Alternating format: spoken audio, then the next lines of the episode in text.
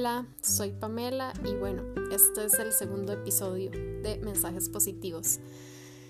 Em, lo que puso Dios en mi corazón es esto. Yo, yo sé que está muy de moda esto de los ataques de ansiedad y todo, pero es algo muy real, es algo que le puede pasar a cualquier persona en un momento. Es más, uno ni siquiera puede saber que es un ataque de ansiedad y luego pasa por eso. Y a mí me pasó porque yo era muy estresada. Bueno, todavía no es que no me estrese, ¿verdad? Yo creo que todos nos estresamos en algún momento de la vida y en varios momentos. Pero em, yo estaba muy estresada en cierto momento porque yo dejé de hacer ballet y, y no me estresaba eh, el hecho de que no, estuviera haciendo ballet. O sea, lo que me estresaba en sí era el saber que el no estar haciendo ballet iba a hacer que yo perdiera fuerza, iba a hacer que yo perdiera di cosas que ya había logrado, ¿verdad? Porque cuando uno hace cosas con el cuerpo, di, si uno las deja de hacer, eh, un determinado ejercicio, una disciplina, uno di, pues pierde condición, pierde fuerza, eh, pierde como esa sensación que tenía para hacer, eh, para girar, para tantas cosas. Entonces, eh, estaba muy estresada por eso y yo sentía, no hay un lugar aquí donde yo pueda ir a hacer ballet. O sea, tal vez porque no me calzaba el horario, porque el lugar donde vivía, porque tal vez no quería regresar a, a un X lugar. Entonces todo eso yo, yo me estresé de una forma, o sea, yo me puse a pensar mil cosas y todo lo que había pasado y, y, y me estresé tanto, o sea, fue un día que me estresé tanto pensando en eso que mi corazón empezó a latir fuerte, pero muy, muy fuerte. Y yo me sentí mal, o sea, yo sentía, ya empecé a llorar, eh, sentía que me iba a morir. Y yo dije, no, o sea, hasta aquí, yo no puedo estar así con el ballet. Yo, bueno, yo sí estaba acompañada en ese momento y, me dieron algo de tomar para tranquilizarme, eh, un té y ya me calmé. Pero yo racionalmente me puse a pensar, no puede ser que el ballet me esté haciendo esto, o sea, no puede ser que, porque yo ya antes de eso me había estresado, ¿verdad? Pero ese día fue tan exagerado que yo dije, no, o sea, no puedo permitir esto. O sea, mi vida no puede depender de una cosa, de una actividad, ¿verdad? Entonces yo racionalmente también me calmé y a partir de ahí Dios trajo a mí un versículo, un pasaje que me dio paz y que espero que a ustedes también les dé paz.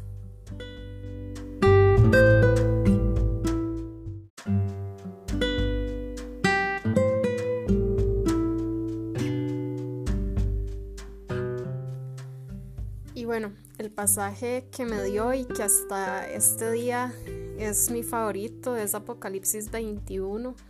Mucha gente tal vez a veces eh, y pues genera mucha eh, ¿qué se puede decir? Como eh, historias eh, extrañas, hay muchas series, películas que se tratan de basar como en el apocalipsis o para dar a entender, ¿verdad? Como el final de la humanidad o del mundo.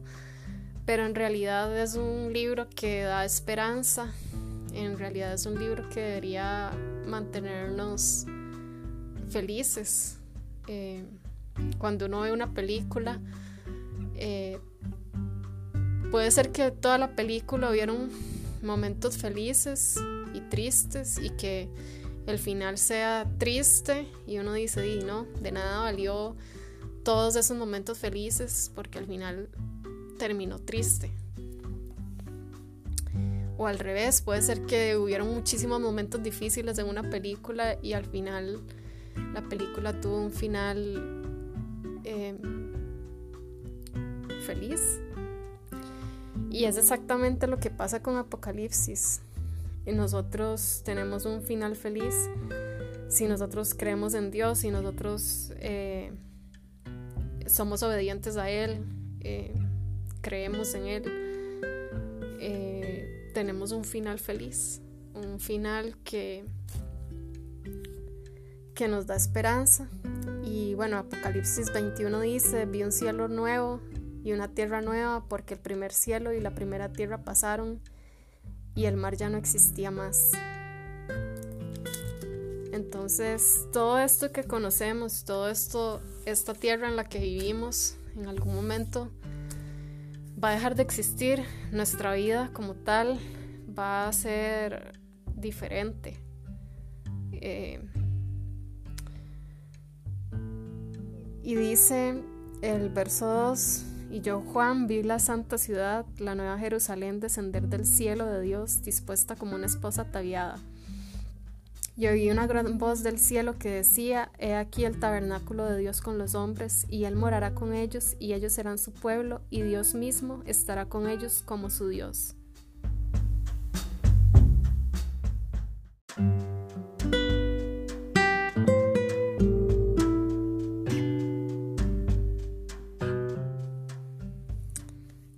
Entonces, aquí vemos que primero la tierra como la conocemos, como la hemos visto ahorita, que el ser humano ha destruido mucha naturaleza, ¿verdad? Y también se ha corrompido con muchos pecados y cosas. Eso va a terminar y Dios va a hacer algo completamente nuevo, algo tal vez como al inicio, que estaba Adán y Eva y que Dios les hablaba cara a cara y que el hombre andaba ahí sin malicia, que estaban toda la creación de Dios, los animales eran libres, el hombre podía andar ahí sin, sin miedo de nada y hablando con Dios cara a cara. Asimismo también en el versículo 3 dice, vi una, vi, oí una gran voz que dice que bueno, que Él morará con nosotros y que Él será nuestro Dios ya no va a existir eso de que Dios no me escucha. Bueno, la gente que cree que Dios no escucha, eh, ya, ya eso no va a existir porque Dios va a estar ahí con nosotros, con las personas que, que los siguen a Él, que le obedecen. Y dice también que jugará Dios toda lágrima de los ojos de ellos. Y ya no habrá más muerte, ni llanto, ni clamor, ni dolor, porque las primeras cosas pasaron.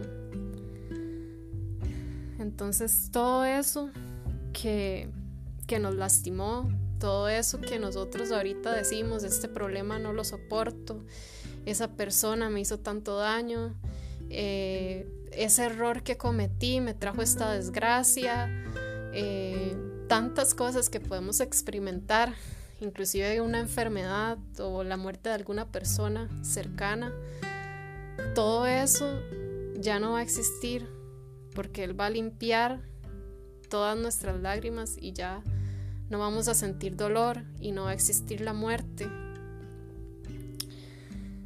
Em, luego dice, yo hago nuevas todas las cosas. Entonces todo va a ser nuevo, todo. O sea, como al inicio, como Él quería que fuera desde el inicio, desde que antes de que Adán pecara y, y nos condenara, ¿verdad? Todos nos condenáramos por el pecado. Eh, todo va a ser nuevo, todo Él lo va a hacer perfecto. Em, luego dice, yo soy el alfa y la mega, el principio y el fin, al que tuviera sed yo le daré gratuitamente de la fuente de agua de vida. O sea, Él nos va a saciar de su presencia. Ahorita hay mucha gente que, que dice, es que yo tengo mucha plata, eh, tengo, soy famosa o, famoso, o, no sé, me compré este carro, tengo el mejor celular, la mejor compu, qué sé yo.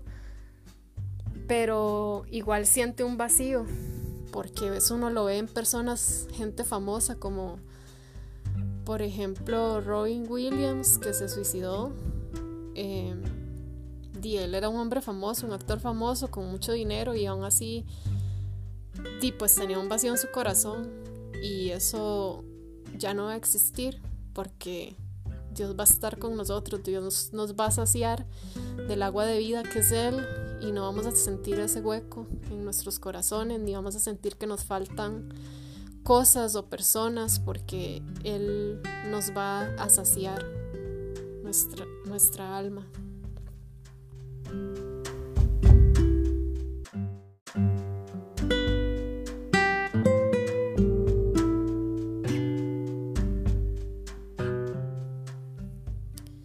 Bueno, y vemos que en el verso 10 dice, me mostró la gran ciudad santa de Jerusalén que descendía del cielo de Dios.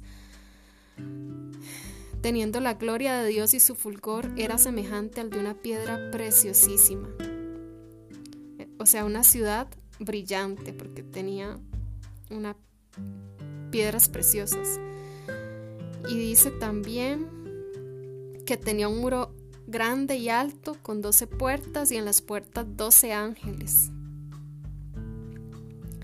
El muro de la ciudad tenía doce cimientos y sobre los doce cimientos los nombres de los doce apóstoles del Cordero. La ciudad se halla establecida en cuadro, su longitud es igual a su anchura. Y dice más adelante en el versículo 18, que su muro era de jaspe, pero la ciudad era de oro puro, semejante al vidrio limpio. O sea, yo ni siquiera me alcanzo a imaginar una ciudad hecha de oro, de piedras preciosas, con ángeles en las puertas. Dice que los cimientos del muro de la ciudad adornados con toda piedra preciosa. Y aquí menciona las piedras preciosas, zafiro, ágata, crisólito, topacio, amatista, entre otras. Y dice también que las doce puertas eran doce perlas. Cada una de las puertas era una perla y la calle de la ciudad era de oro puro, transparente como vidrio. O sea, imagínense una perla tan grande como una puerta, como la puerta de esa ciudad. Es increíble, es uno ni siquiera se alcanza a imaginar tal vez lo hermoso que podría ser y poder también vivir ahí. Y no vi en ella templo porque el Señor Dios Todopoderoso es el templo de ella y el Cordero. Entonces dice que la ciudad no tiene necesidad de sol ni de luna que brillen en ella, porque la gloria de Dios la ilumina y el Cordero es su lumbrera. Entonces dice que las naciones que hubieran sido salvas andarán a la luz de ella y los reyes de la tierra traerán su gloria y honor a ella. Sus puertas nunca serán cerradas de día, pues allí no habrá noche. Y llevarán la gloria y la honra de las naciones a ella. No entrará en ella cosa, ninguna cosa inmunda o que hace abominación y mentira, sino solamente lo que, los que están inscritos en el libro de la vida del Cordero. Y esto, o sea, esto a mí me dio paz porque yo digo, yo me preocupo por cosas de acá, por yo, bueno, yo en mi caso personal me preocupo a veces por errores que cometí antes y a veces yo digo, qué tonta, ¿cómo hice eso? Y o cómo no hice eso. Y y en realidad uno, o sea, aunque uno le haya dicho, Dios, perdón porque hice esto, perdón porque no hice aquello, uno como que siempre tal vez a veces siente que uno está como detrás porque cometí este error y, y, a veces como que en la mente a uno le vienen esos pensamientos, ¿verdad? Que no lo dejan avanzar, que no lo dejan sentirse feliz. O las situaciones, como les comentaba al inicio sobre lo del ballet y eso que uno dice, no, es que no estoy, no estoy logrando lo que quiero, no estoy haciendo lo que quiero, o puede ser que no tengo eso que quiero, o no soy la persona que, que soñé ser, o qué sé yo, ¿verdad? Tantas cosas que, que a veces nos hacen sentir frustrados, ¿verdad? Pero, pero es que eso no es nada, porque uno piensan esas cosas pensando en que la vida es finita, en que a los 70 y resto de años, 90, inclusive 100, vamos a estar aquí en esta tierra y nos vamos a morir y ya la vida terminó. Y no es así. O sea, todavía falta muchísimo. Y digamos, esto es de cuando Dios va a estar con nosotros mil años gobernando este pasaje. Eh, y que son 70 años, 100 años en esta tierra, en esta vida tal cual la conocemos ahorita, comparado con mil años. Nada. O sea, ni siquiera nos vamos a recordar lo que vivimos ahorita, porque en la Biblia también lo dice. Eh, entonces, creo que realmente nos da esperanza pensar en que si algo no tenemos ahorita en este momento, que si algo tal vez no lo no hemos logrado o, o algo, alguna situación complicada, hay que pensar que eso es temporal, que esta tierra inclusive es temporal, que nosotros no somos temporales, que nosotros también vamos a tener una vida, digamos, eterna. Y con Dios y Él va a quitar todo ese dolor o todas esas cosas que, nos hicieron daño y vamos a ser felices. Y ese va a ser nuestro final feliz. Entonces, no aferrarnos en esto. Tampoco estoy diciendo que hay que conformarse y si aquí vivo, soy, aquí vivo como vivo y no importa porque por si en algún momento me muero y después va a venir Dios y el milenio y la ciudad santa tampoco se trata de eso, o sea, porque Dios también dice, esfuérzate y sé valiente. No temas ni desmayes porque yo estoy contigo. Entonces no se trata de eso, o sea, se trata de que sí, de que nos esforcemos, de que, de que estemos en esta tierra, ¿verdad? Esforzándonos y, y haciendo la voluntad de Dios, pero no frustrándonos por lo que no tenemos. Que eso que no tenemos, que eso que, que o que tenemos, ¿verdad? Una situación complicada, eh, no sea el determinante para nosotros sentirnos bien o mal o pensar que ya hasta aquí llegué yo y esta es mi vida, sino pensar en que esas cosas van a pasar y que, y que hay un futuro más allá, que, que esas cosas que Dios no nos da porque esas cosas que no tenemos, Dios no, no, no es que no las tenemos, porque, bueno, si uno realmente se esfuerza y, es bueno, eh, le crea a Dios y es obediente y anda en los caminos de Dios, y no tiene algunas cosas o le faltan algunas cosas, no pensar en que, pucha, qué inútil yo, cómo no he logrado esto, cómo estoy en esta situación, qué injusto qué injusta que es la vida y por qué aquel sí y yo no y qué sé yo, ¿verdad? Tantas cosas. Hay que pensar que eso que no tenemos o que no somos es lo que Dios no ha permitido darnos. Tal vez nos lo irá a dar en algún momento de nuestra vida o tal vez nunca nos lo dé en esta tierra. Y tenemos que aprender a vivir con eso porque la eternidad, o sea, esos mil años que Él va a gobernar, ya después va a venir otras, otras etapas también felices para los que igual creen en Él. Pero, pero ¿qué es la vida de nosotros en esta tierra comparada con eso? Nada. Realmente no es nada.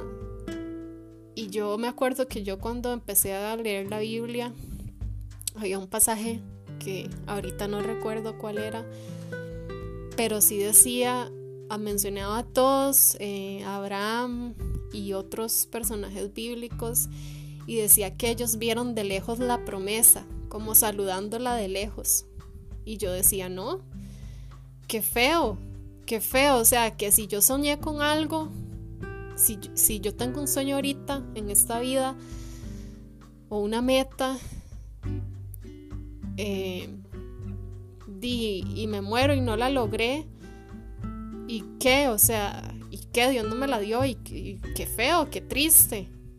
Yo lo veía así, qué triste, qué, triste para Abraham, qué triste para los demás eh, personajes bíblicos. Y qué triste para mí, o sea, significa que hay cosas que yo quiero y que no las voy a tener nunca. Pero yo no entendía que, que si Dios no me da algo, o que si no tengo algo o no soy algo, ¿verdad? Un X cosa, ¿verdad? Tantas cosas que la gente sueña o quiere ser, ¿verdad? Eh, y ya, eh, no lo logré y me morí así, sin hacer lo que yo quería o soñaba. Y no es así, porque mi vida no termina aquí en esta tierra, nuestra vida no termina aquí. Dios nos dio promesas más allá de esta vida. Y este, esto que podamos vivir acá, estos 70 y algo años, 90, 100, los que sean, que se compara. Bueno, ahorita tal vez la persona más longeva creo que tiene 110 años. O sea, no vamos a vivir demasiado más allá de eso. Que, son 100 años comparado con mil años, nada. ¿Y saben qué? Yo prefiero que Dios no me dé eso que tal vez quiero, porque tal vez me va a apartar de Él, porque tal vez voy a empezar a hacer cosas que no debería hacer o voy a dejar de hacer cosas que debo hacer, ¿verdad? Entonces hay que confiar en Él y saber que el plan de Dios es perfecto, el diseño de Dios para nosotros es perfecto y nada nos puede separar de Él. Y si algún error cometimos, alguna cosa hicimos y a veces nos la seguimos recriminando a nosotros mismos y tal vez ya le pedimos perdón a Dios, pero Dios igual sigue, perdón, nosotros igual seguimos eh, culpándonos y, haciéndonos sentir mal. Em, hay que tener claro que, que Dios ya nos perdonó y nosotros tenemos también que perdonarnos a nosotros mismos y que si ese error trajo alguna otra cosa que tal vez uno a veces pone a pensar, pucha, si no hubiera hecho eso, no estaría aquí en este momento. O si hubiera hecho eso, estaría allá. Pero tal vez, a pesar de nuestros errores, hay una promesa que dice que todas las cosas ayudan para bien a los que aman a Dios. Entonces, a pesar de todos esos errores que pudimos cometer, que tal vez en cierto momento nosotros decimos, todo se me hubiera hecho más fácil si no hubiera hecho eso, si hubiera hecho eso. Em, ya no importa porque Dios lo puede usar para bien. De todo aprendemos y ese error que hayamos cometido nos puede servir para para ayudar a otros, para ser más fuertes y Dios lo va a usar, o sea, Dios nos usa tal cual. Además, Dios sabía que íbamos a cometer esos errores y Él ya tiene un diseño planeado para nosotros. Entonces, hay que solo confiar en Él y tener esa fe, esa esperanza, ese anhelo por las cosas que van a venir después también y no pensar que solo lo que está aquí, ya lo que no logré aquí, ya me quedé ahí. No, ahí hay una vida más allá y una mejor vida.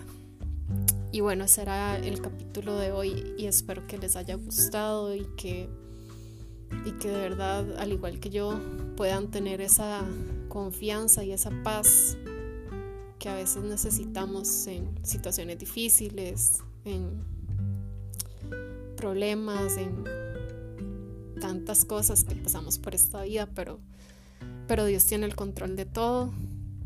Y bueno, me despido.